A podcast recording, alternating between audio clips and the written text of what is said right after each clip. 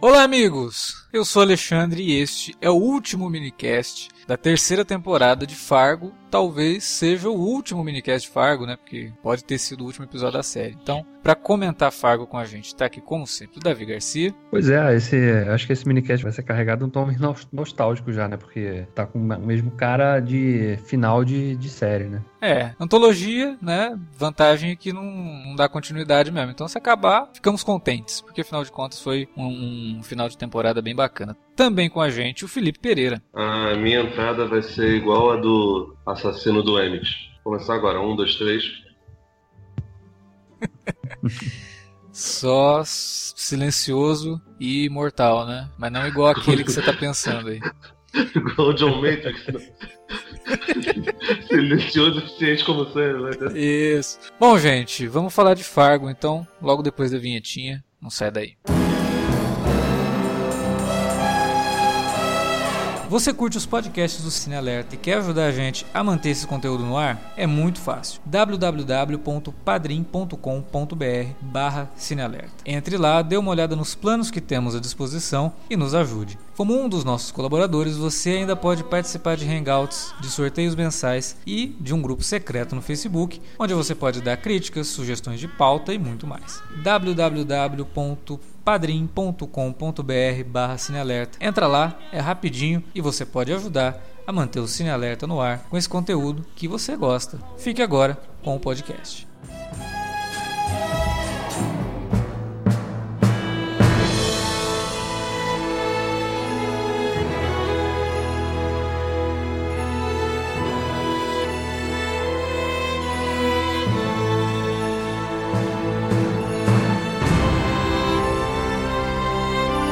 Já vou fazer a pergunta que todo mundo quer saber logo de cara. Gostaram do final da, da temporada? Foi a altura do que a gente viu nesse terceiro ano aí? Primeiro vou perguntar pro Felipe, ele sempre fala que eu pergunto quando ele não gostou, então vamos ver. Gostou, Felipe?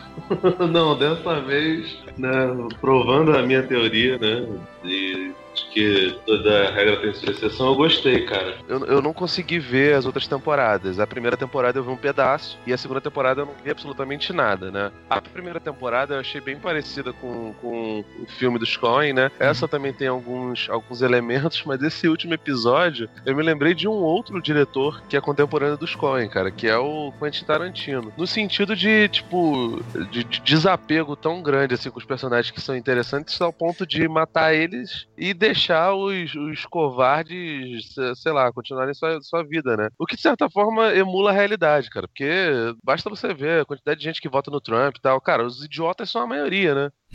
e, tipo, Parece que o universo protege essas pessoas. Tem um amigo meu que fala que o palhaço, né, o, a entidade lá por trás do cuidado dos bêbados, ele não deixa um bêbado ser assaltado, não deixa um bêbado ser, ser esfoliado na rua, ser destruído na rua tal. Eu acho que deve ter algum tipo de, usando lá o lance do American Gods, algum, alguma divindade que protege os imbecis, cara. E o, o, o Noah Hawley acredita muito nisso, cara, porque é impressionante como, como acontece toda, toda acontece de destruírem praticamente todos os personagens interessantes assim que tem o mínimo traço ético assim para você torcer, torcer, por eles, eles acabam perecendo, enquanto os imbecis, os idiotas, os, os desonestos puros e simples conseguem sobreviver, né? Exceção a isso, talvez seja só a personagem da, é, da, da é, Carrie, Carrie, né? É, é a, a Glória. Né? E você, Davi? Gostei, cara. Achei um, um, final bem. Foi meio agridoce, né? No sentido. Sim. Você esperava uma coisa um pouco mais, sei lá, um pouco mais triunfante, eu acho, para eu, pelo menos, né? Porque pra as duas Nick... temporadas teve isso, né?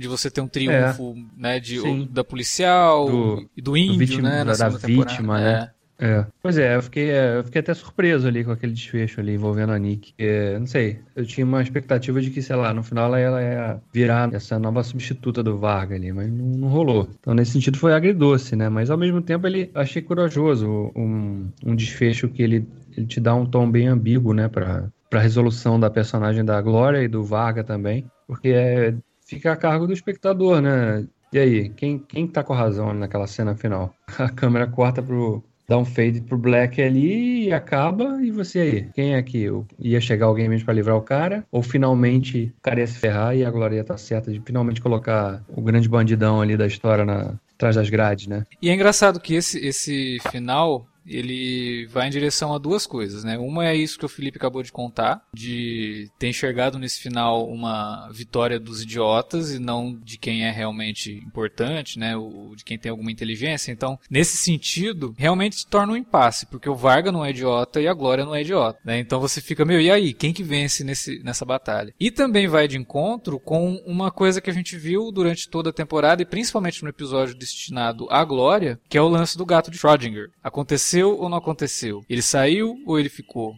Ou ele foi preso, né? É aquela caixinha do gatinho que se autonula lá que a gente viu no episódio da, da Glória, né? Então, eu achei tematicamente muito bem estruturado esse final, porque a gente já viu isso na série, ele te preparou para isso. No Holly, quem já assistiu as outras temporadas sabe que ele quebra a expectativa para muita coisa durante as temporadas com alguns personagens. Então, eu acho que ele preparou o terreno realmente para esse final mais ambíguo, que é uma coisa que ele não tinha feito nem na primeira e na segunda. Na primeira ele realmente tinha dado um desfecho para personagem personagem da policial, na segunda também teve um desfecho que na verdade era já o começo de uma outra história e que você já sabia que isso iria desembocar na primeira, porque é uma prequel. Agora esse não, né? Ele deixa realmente um troço bastante ambíguo pra gente, como espectador, tentar, é, dentro da, da, da, nossa bagagem, dentro daquilo que ele mostrou durante a série toda, tira, tentar tirar alguma coisa disso, né? Será que o Varga tinha razão? Ou, aliás, né, como ele estava usando o nome do Punho de Ferro, inclusive, eu pergunta é, lá qual é o teu né? nome, ele fala Daniel Rand, né?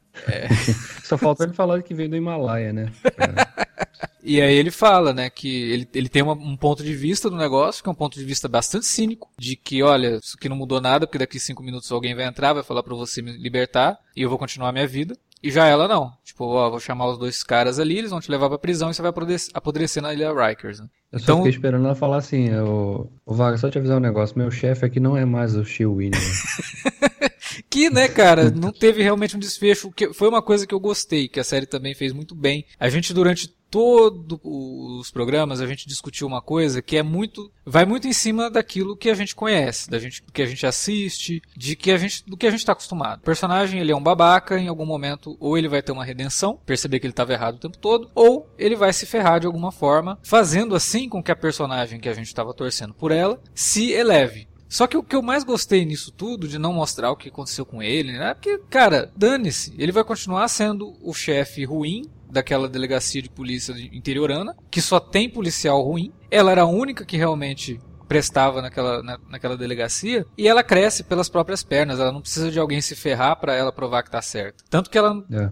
não nem se provou o lance do, do, do Emmett, que ela foi atrás e tudo, provavelmente o desfecho foi aquele que o, que o personagem do Phil Wigan deu, sabe? Ó, o cara acordou, quis matar quatro pessoas com o sobrenome Stussy e boa. Uhum. Esse foi o desfecho lá, o cara confessou, né? Ela sabia que não era aquilo, mas ela não ia, não tem mais por que bater, ficar dando murro em ponto de faca, né? Então vou partir pro outro lado. Ela vai para um lado que acaba aparecendo num momento bem oportuno para ela, porque ela tava lá assinando a carta de demissão, né? Uma bela conveniência, né? De, se cinco segundos antes, o telefone toca cinco segundos antes dela entrar na sala ou cinco segundos depois, ela né? É, mas também tem, tem umas coisas aí que, tipo, o, personagem do Wire ia demorar pra ver aquela carta, porque do jeito que ele é incompetente, ele deve chegar atrasado na delegacia. É, pegar no, né? na pilha, assim, ih, muito. se, é, se monte papel aqui, deixa quieto, né? E eu sumi aquele negócio. Então, nesse sentido, eu acho que até funciona bem. E que foi também uma abertura bem legal, né? O lance dos papéis, todos os créditos é. aparecendo no papel. Bom, bem criativo aquilo. Bem criativo. Simples, e, mas criativo, né? Isso, e que funciona dentro de três núcleos, né? Que a gente vê o cara da Receita fazendo análise de todos aqueles papéis. A gente vê ela batendo ali a carta de emissão, papéis, papéis, papéis, e o Emmett assinando um monte de papel ali do Vargas, passando a empresa para ele. Ele já te dá essa dica de que no fim tudo vai se resolver pelos papéis, tudo vai se resolver de forma burocrática. Né? Todos aqueles crimes que a gente viu, aquilo vai ter o que a gente sempre vê, que são resoluções na, no mundo real, né? É, resoluções uhum. que podem ser criadas, estapafúrdios ou não,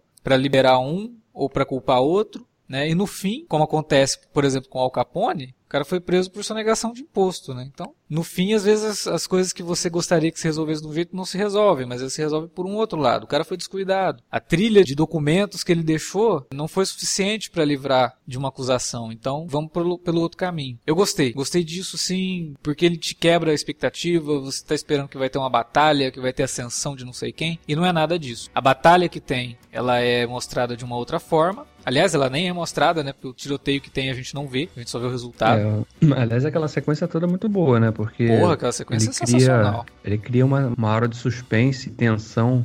Uhum. Quando a cena começa, com ele chegando ali naquele depósito, né? É dos grandes momentos de Fargo, né? Porque toda temporada tem um momento foda. A primeira é. temporada tem esse momento mais ou menos no comecinho ali do meio da temporada, que é uma cena envolvendo o Lorne Malvo, né? Uhum. A segunda também tem uma cena bastante interessante envolvendo o Mike, que é mais no meio da temporada também. E aqui a gente tem essa cena envolvendo o Varga, que é o grande momento, assim, tem uma mistura de take longo, não plano de sequência, né, mas take longo, com é. a criação de suspense por expectativa, é, a condução e, daquilo, e, porra. E a própria forma, né, que vai se conduzindo, eles estão num ambiente aberto, eles vão uhum. entrando num galpão, Aí Isso. depois tem que entrar no elevador, aí depois você tá num corredor estreito, ou seja, a coisa vai se afunilando, né? Uhum. Ele te passa essa sensação mesmo de, de você estar tá cercando, né? E, e, claro, a felicidade dele de, de, de, na forma como ele conclui aquela cena, né? Que é mostrando Varga a, a, montagem muito feliz ali de quando Varga percebe que aquilo era uma armadilha que todo mundo ia se ferrar ali, ele fecha a porta do elevador à medida que a outra vai se abrindo. E a gente só escuta os tiros, né? Não é. vê exatamente o que acontece, o que, que o Mr. Ranch fez lá. A gente só sabe que o cara é muito bom, né? Porque o cara derrubou um exército sozinho, né? Tinha uns 10 ali. É, que a gente tem que levar em conta que se os outros capangas do Varga forem tão competentes quanto os outros dois, né, que a gente acompanha durante o resto da temporada, não é tão fácil matar esses caras, né? Pois é. O Mr. Ranch é basicamente o John Wick, né, cara? Eles estabelecem uma relação interessante, né? De, principalmente depois que ele pega a mala, que você imagina, ah, vão dividir o dinheiro, né? Aí ela uhum. pega lá um trocadinho e fala, não, isso é teu, é tudo teu. E aí eu, eu só, me, só me interesso pelo irmão. É, porque fica implícito que ele ajudou ela durante todos esses meses que os dois ficaram juntos. É, e aí foi uma, uma coisa bem mútua. Tipo, ela deve ter falado para ele, olha, vai na minha aqui porque eu acho que a gente consegue pegar uma boa grana. E eu acho que ela nunca falou para ele que ia dar tudo pra ele. Tipo, a gente divide, mas no fim, pela ajuda que ele deu para ela, tanto salvou ela do ônibus, né, cara? Aquela cena lá no episódio retrasado. Então, obviamente, uma, uma situação de gratidão que ajuda a construir bem a índole da Nick, né? É, a gente, é. durante muito tempo, ficou se perguntando, pô, será que ela gosta mesmo do, do, do, é, eu... do Ray, né? Eu posso falar, desde o início eu, eu duvidei bastante, assim, da, das reais intenções ou significava de fato aquele relacionamento dela com o Ray ali. Mas aí, nessa reta final, ficou bem claro, de fato, que ela não, não tava com ele por, só por interesse. Né? Mas, de novo, tinha alguma... o, o Noah Hawley é muito esperto em brincar com o que a gente tem nosso, sabe, de, de, de bagagem Sim. mesmo. Que é típica é. história que a gente já viu. Né? Começa com a uhum. mulher apaixonada pelo cara, não fez não, mas ela não tá, ou ele, né? É, não, também não tá apaixonada, por interesse. E ali é, tudo levava a tá usando, né? É. Ele o agente de, da condicional dela, né?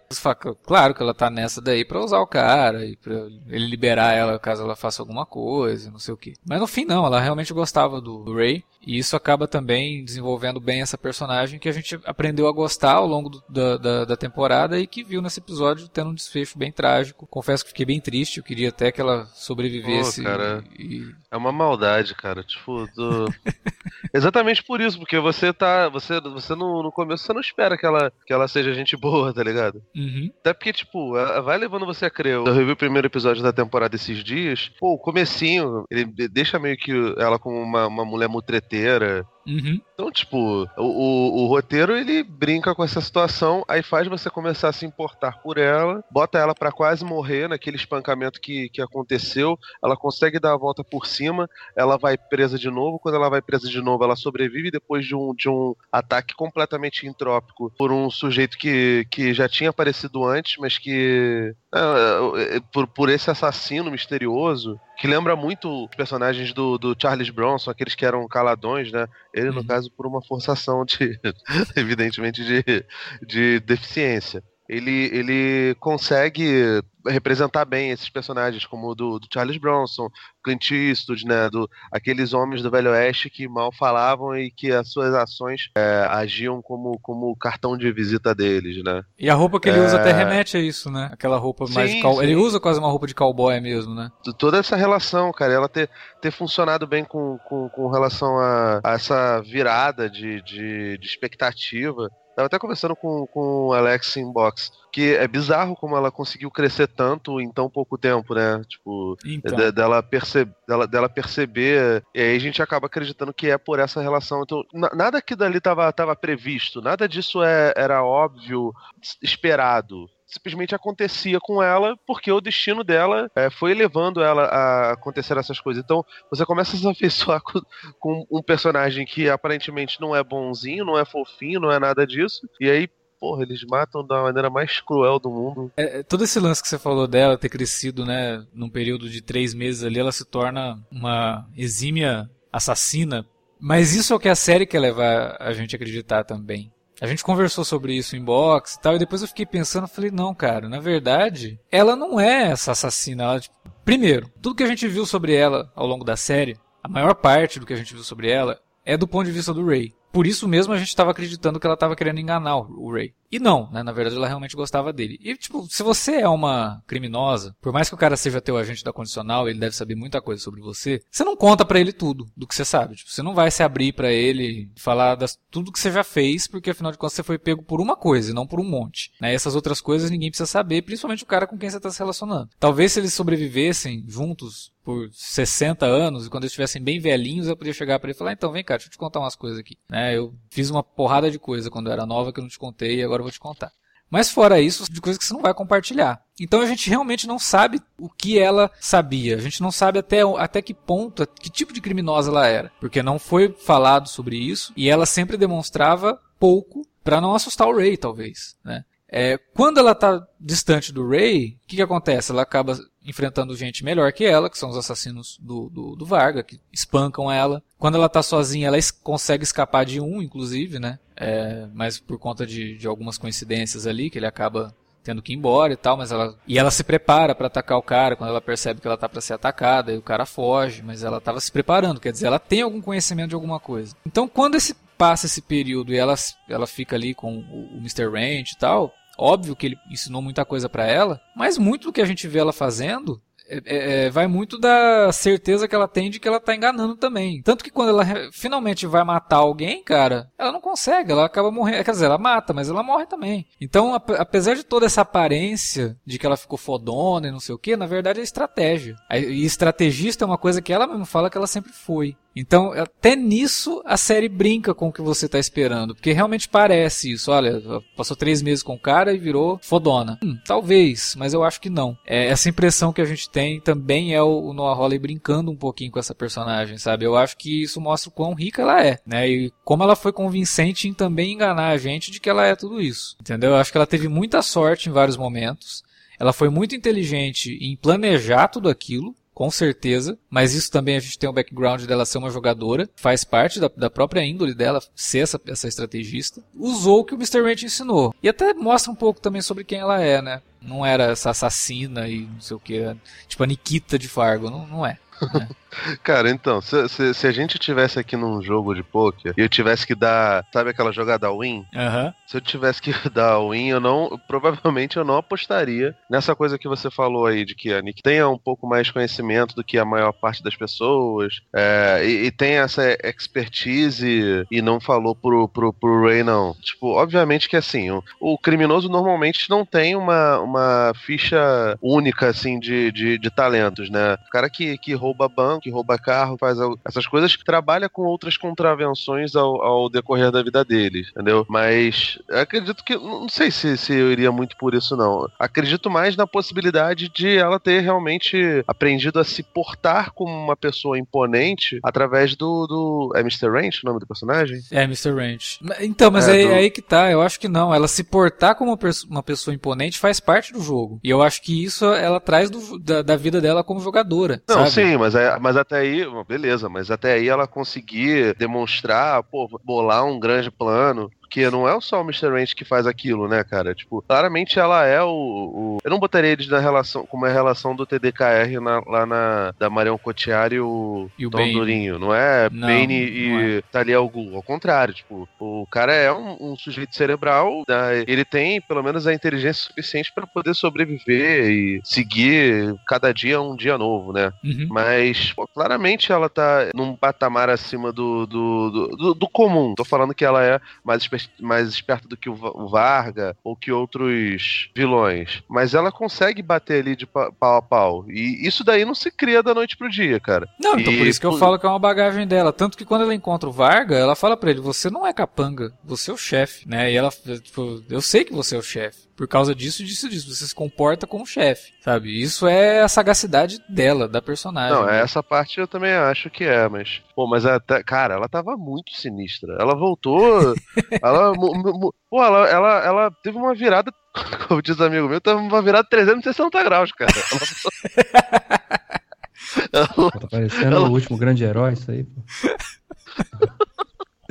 mas, cara, mas tipo, ela mudou realmente da água pro vinho. Depois do acidente ali, né, que ela é resgatada de fato, né? É, mas eu acho que é muito por conta disso daí, cara. Eu acho que a gente não viu ela fora do ponto de vista do Ray. E quando a gente vê ela fora do ponto de vista do Ray, ou ela tá machucada, ou ela, ou ela apanha porque ela encontra a gente melhor que ela, sabe? Então, tipo, ali é uhum. ela com sangue nos olhos mesmo, porque ela quer se vingar do que fizeram com ela e com o Ray. E trazendo uma expertise que a gente não sabia que ela tinha, porque a série realmente não abordou o... isso. Mas eu, eu acho Sabe isso... que você me lembrou também, ainda com referências a Tarantino? O filme que a Mary Elizabeth Winstead fez com o Tarantino foi o Death Proof, não foi? Isso. Tem uma fala do Kurt Russell é, que é muito boa e que acho que, que resume um pouquinho a, a Nick nesse, nesse sentido.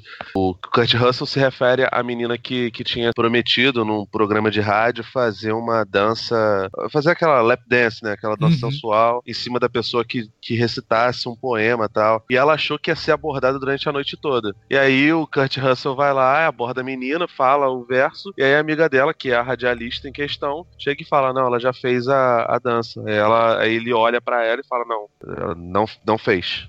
Como é que você sabe? É que eu tô vendo que ela tá, tá magoada. E nada é mais belo do que o ego amargurado de um anjo. Entendeu? Que é basicamente isso, né? No caso do filme do Tarantino, o ego ali é uma questão de vaidade. No caso dela, não. É uma questão de, de vida ou morte. Vida ou morte dela e a morte do, do, do parceiro dela, do Ray. É pior, pelas mãos do, do, do, irmão dele, né? Que na cabeça da Nick, e eu não, não acho que ela está errada, não, mas na cabeça da Nick, aquilo que aconteceu, do, todo o trambique que ela faria com, com, com o Emmett, pô, seria inofensivo, porque de fato, ele tem grana, ele, ele é um cara que, que, que daria para você roubar, sabe? Você, uhum. pode, você, você não, ia prejudicar roubaria... o cara, né? Tipo, você não, ah, vou é, roubar 100 mil dele ele vai ficar pobre. Não, não vai assim, aconteceu a burrice, né? Mas aí é culpa do Raymond de, de chegar a fita lá pra, pra mulher dele e a mulher dele largar ele, entendeu? Não, inclusive Mas... tem, até, tem até uma ironia de destino cruel, né? Porque ela queria roubar dele 100 mil, lembra? Que ela falava pro Ray que eles iam uhum. tomar 100 mil do, do, do Emmett, que eles iam fugir dali, não sei o quê. E o Ray, o Emmett, acaba ficando com 100 mil, porque é o preço que ele vende a empresa dele pro Varga, né? Que a mulher fala lá, você acabou de vender a sua empresa pra gente por 100 mil dólares, né? E você agora Aliás, vai ter que... A personagem da Mary McDonald, no final das contas, trabalhava mesmo com é, exatamente. É, é um esquemão mesmo. Aquilo que a gente falou no episódio passado, né? Depois que ela tem todo aquele álibi que ela cria ali, que ela corrobora com o negócio, você já sabe que, cara, é óbvio que ela. É. a gente, a gente uhum. ficava especulando, mas não sabia disso. Quando revela no episódio ah, passado cara. que ela tinha uma, criado um álibi pro, pro Emmett, aí fica claro que realmente ela estava trabalhando com, com o Varga. Eu até falei, ela pode ser a chefe do Varga, né? Aliás, né?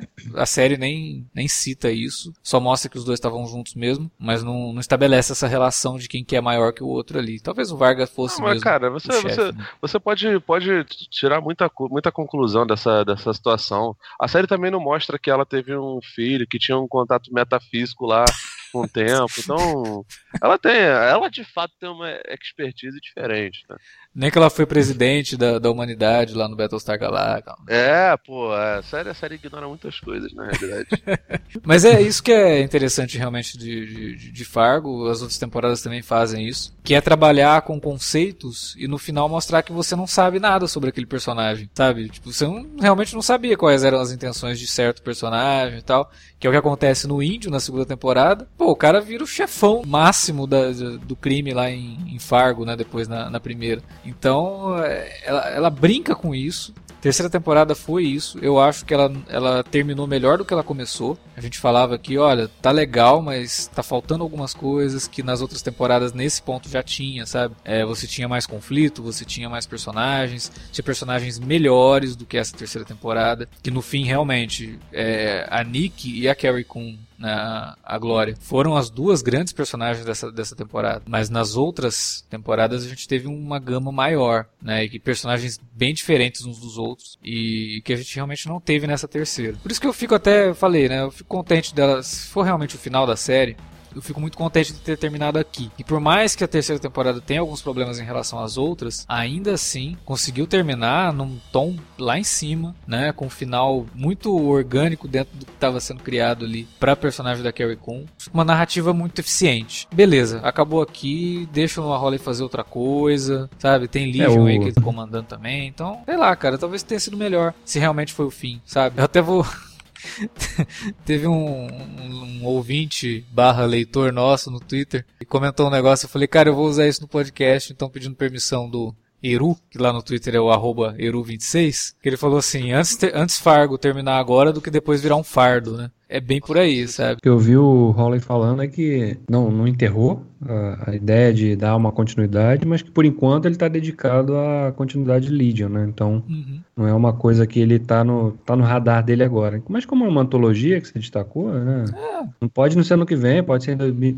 quem sabe, sei lá, 2020. Uhum. Ele volta com uma, uma nova ideia, né? E é até, é até bom isso, né? Porque é bom porque dá um tempo, dá um tempo pro espectador se recuperar de Twin Peaks também, né? Deixa o ano que vem mais tranquilão. Thank you.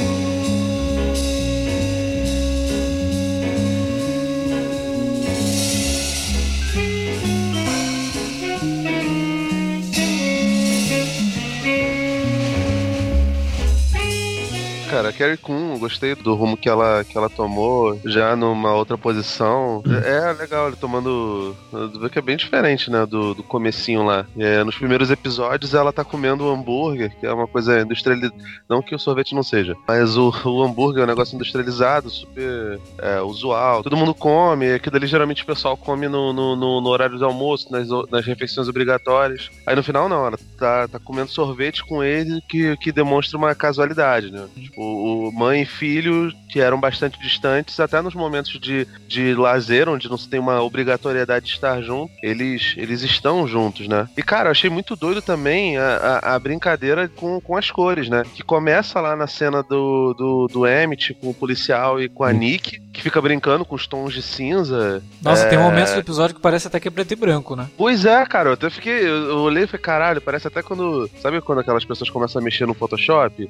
e aí elas ficam brincando de botar uma cena, uma, um pedaço só colorido, o resto tudo preto e branco. Sim, sim. Mas assim, as pessoas quando fazem isso ficou uma merda, entendeu? Porque não tem conceito, né? Não, eu vou, eu vou ser o Steven Spielberg aqui, ó. Ó, que maneiro que fica. Mas não, aqui tem função. É legal, é divertido, é bom. É, e eu achei bem parecido com isso. E a cena do Emmett com a, com a Nick tem isso. Essa cena da Glória com o filho também tem isso. Achei muito bonito, cara. E, tipo, aquilo ali mostra bem como é que, como é, que é o, o sentimento das pessoas. E o fato dos dois começarem a, a, ganhar cor, né? No caso, a Glória e o filho, que eu agora não, não me recordo o nome. É, começaram a ganhar cor juntos. Isso é, isso é muito legal, cara. Mais uma vez, Fargo e o Noah Hawley mostram que, que tem uma visão bastante cinematográfica para mostrar. E, cara, o destino lá do Mark Stubarger, cara, que, que. Nossa, fico tanta vontade de abraçar ele. Ele todo fudido lá na cadeira de roda. Foi aquela foto dele com, com o Emmett, né? Nossa, assim, pô, você acaba ficando com dó do, do, do, do Stuberg mesmo, do, do Sai. Agora, você falou o negócio da cena no final, né? Que realmente tem toda uma diferença de cores quando a, a Glória, né, vai interrogar o Vargas além dessa mudança de cores e tal, ela acaba criando uma rima com a primeira cena da, da dessa temporada, né? que também é um interrogatório, né, de um oficial com um uhum. cara que tá desconfiando que esse cara seja outra pessoa e tal. E na mesma situação, né? É o cara que tá se fazendo passar por outra pessoa. Só que dessa vez é o cara mesmo, né? Porque lá no começo era um coitado lá que tinha um nome igual que estava sendo utilizado por algum mafioso. Pois é. Eu queria, eu queria que uma próxima temporada de Fargo aí, depois que o Noah Hawley cansar de fazer Legion, de fazer as coisas dele, o que, o que eu acho até melhor, cara, que, que a coisa vá por esse lado, né? Que ele possa fazer tudo com calma, com tranquilidade. Sim. Mas eu queria ver alguma coisa de época, cara. Deve ser muito doido. Principalmente por causa dessas cenas aí no, no, no começo lá. Ia ser muito louco. Cara. Algo nos anos 70, uma, uma, uma, um thriller de espionagem nos anos 70. Porra, assim, cara, ia ser foda. foda pra caralho, velho. É, e é um, é um período do tempo que eu acho que ele gosta, porque ele trabalha isso em Legion, né? Ele cria uma realidade pra Legion que é muito anos 70, e você não define muito bem em que ano que se passa aquilo. A segunda temporada de Fargo, ela é de época, né? Porque ela se passa nos anos 70 também. E eu acho que ele gosta desse, desse período aí. E as cores que ele trabalha, o esquema de cores que ele trabalha, tanto em Legion, que é mais colorido, quanto em Fargo, que é mais pastel, são cores que remetem também à, à década de 70 e 80. Então eu também gostaria de ver algo nesse sentido dele, fora né, desse universo de Fargo, fora de Legion e tal, uma obra autoral dele.